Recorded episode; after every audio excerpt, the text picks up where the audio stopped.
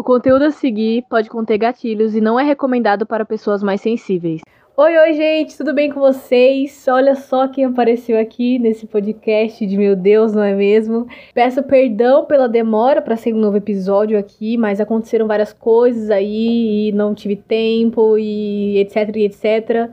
É, mas quero dizer que vou tentar, prometo, lançar episódios aqui no podcast todo domingo, tá? Não tem nenhum horário fixo, mas todo domingo vai sair um episódio novo aqui no podcast, se Deus quiser, e se vocês me ajudarem também com a divulgação.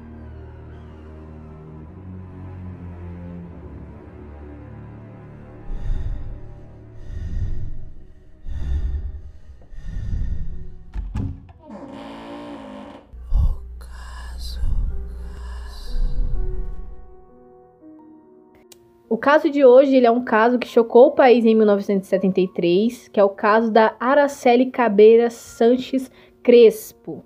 A Araceli ela nasceu no dia 2 de julho de 1964 em São Paulo. Ela era a segunda filha do eletricista espanhol Gabriel Crespo e da boliviana Lola Sanches. Ela nasceu na capital paulista, chegou a morar com os pais e o irmão mais velho na cidade de Cubatão, no mesmo estado, como a Araceli ela tinha sofria, né, com problema de poluição da cidade, a família ela decidiu se mudar para o estado do Espírito Santo e eles viviam numa casa modesta na rua São Paulo, no bairro de Fátima, na cidade de Serra, vizinha à Vitória.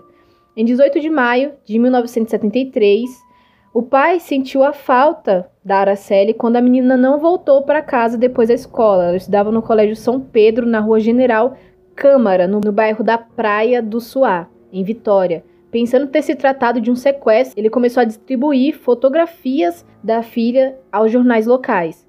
O corpo da Araceli foi encontrado seis dias depois nos fundos do Hospital Infantil de Vitória, o Hospital Jesus Menino. Uma das hipóteses foi de que a menina teria sido mandada pela mãe para entregar um envelope a Jorge Michelini, tio de Dantinho. Chegando lá, os acusados a teriam drogado, estuprado e assassinado no apartamento do edifício Apolo no centro de Vitória. Porém, de acordo com a promotoria e depoimento da Marisley Fernandes Muniz, Araceli esperava o ônibus depois da escola quando Paulo Elau, que estava no seu Ford Mustang branco, pediu para Marisley dizer à menina que o tio Paulinho a chamava para levá-la para casa. Foi comprovado que a menina foi mantida em cárcere de privado por dois dias no porão e no terraço do bar franciscano que pertencia à família Michelini, tudo sendo do conhecimento de Dante Michelini, pai de um dos acusados. Os rapazes estavam sob efeito de barbitúricos, que é uma droga, e ela foi usada por muito tempo sob, para o tratamento de insônia. Teriam lacerado adentados os seios, a parte da barriga e a vagina da menina. Araceli chegou a ser levada para o hospital infantil, mas ela não resistiu. Os acusados permaneceram com o corpo dela ainda, mantiveram ela sob refrigeração e jogaram um ácido corrosivo para dificultar a identificação do cadáver. Em seguida, eles jogaram os restos mortais da menina num terreno próximo ao hospital infantil.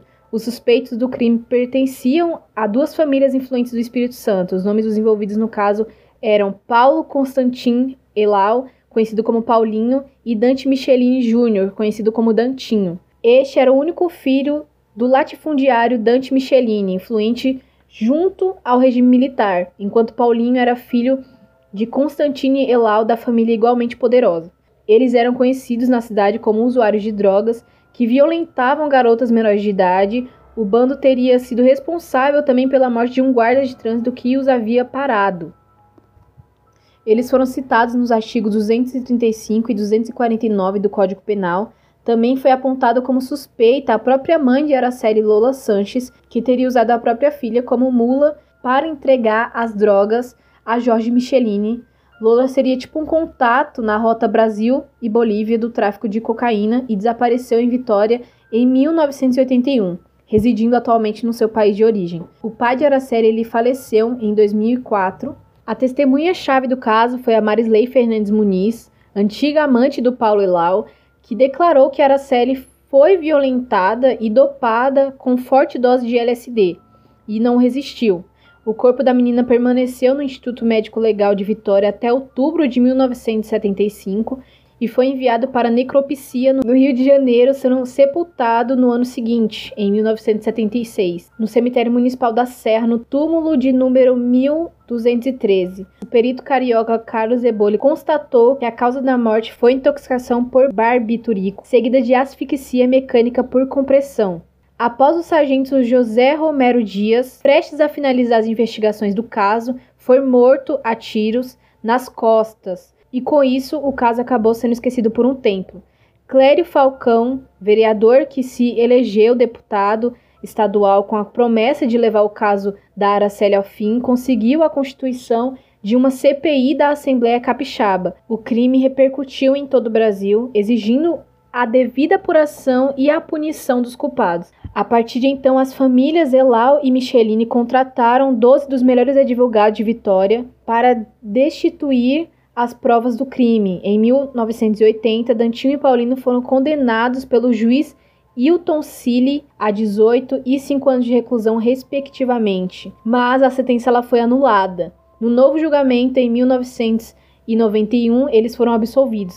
Apesar de Paulo e Dantinho serem os principais suspeitos e de haver testemunhas contra eles, eles jamais foram condenados pela morte de Araceli.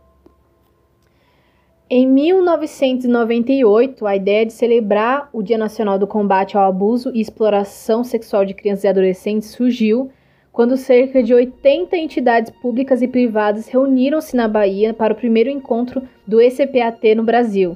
O ECPAT é uma organização internacional que luta pelo fim da exploração sexual e comercial de crianças e adolescentes, surgida na Tailândia.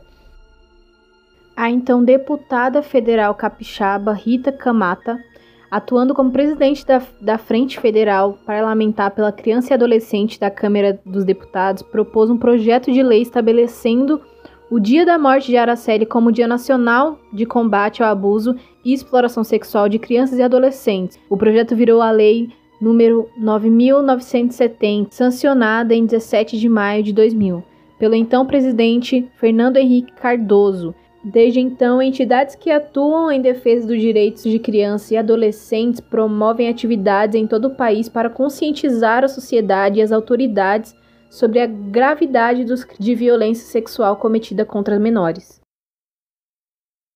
Gente, esse foi o caso, eu decidi contar ele porque eu acho importante, né? 18 de maio foi essa semana aqui agora, que fez 48 anos do caso da Araceli, 18 de maio se comemora o Dia Nacional de, de Combate ao Abuso e Exploração Sexual de Crianças e Adolescentes, né? Que é um caso que a gente acaba infelizmente vivendo muito hoje em dia. Não deixem de me seguir nas redes sociais. A rede social do podcast é arroba o caso. É, até o próximo episódio. Eu espero muito que vocês tenham gostado. Deixem para mim em todos os lugares possíveis, casos que vocês querem ver por aqui. Esse é um caso que mexe um pouco muito comigo. E até a próxima. Esse episódio foi escrito, revisado e apresentado por mim, Maria Ingrid, e editado pelo Nadson Vital.